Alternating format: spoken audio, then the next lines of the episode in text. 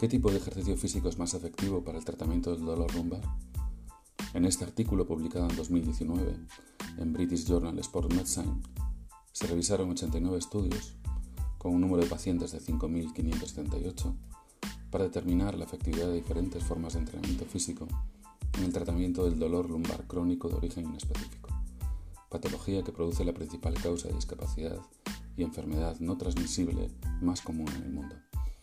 Los hallazgos de este trabajo sugieren, además de confirmar que el entrenamiento físico parece ser más efectivo que los tratamientos de terapia manual, que los ejercicios de pilates, fuerza y flexibilidad, los ejercicios de estabilización de la pelvis, el entrenamiento aeróbico y el entrenamiento de fuerza son los métodos específicos de entrenamiento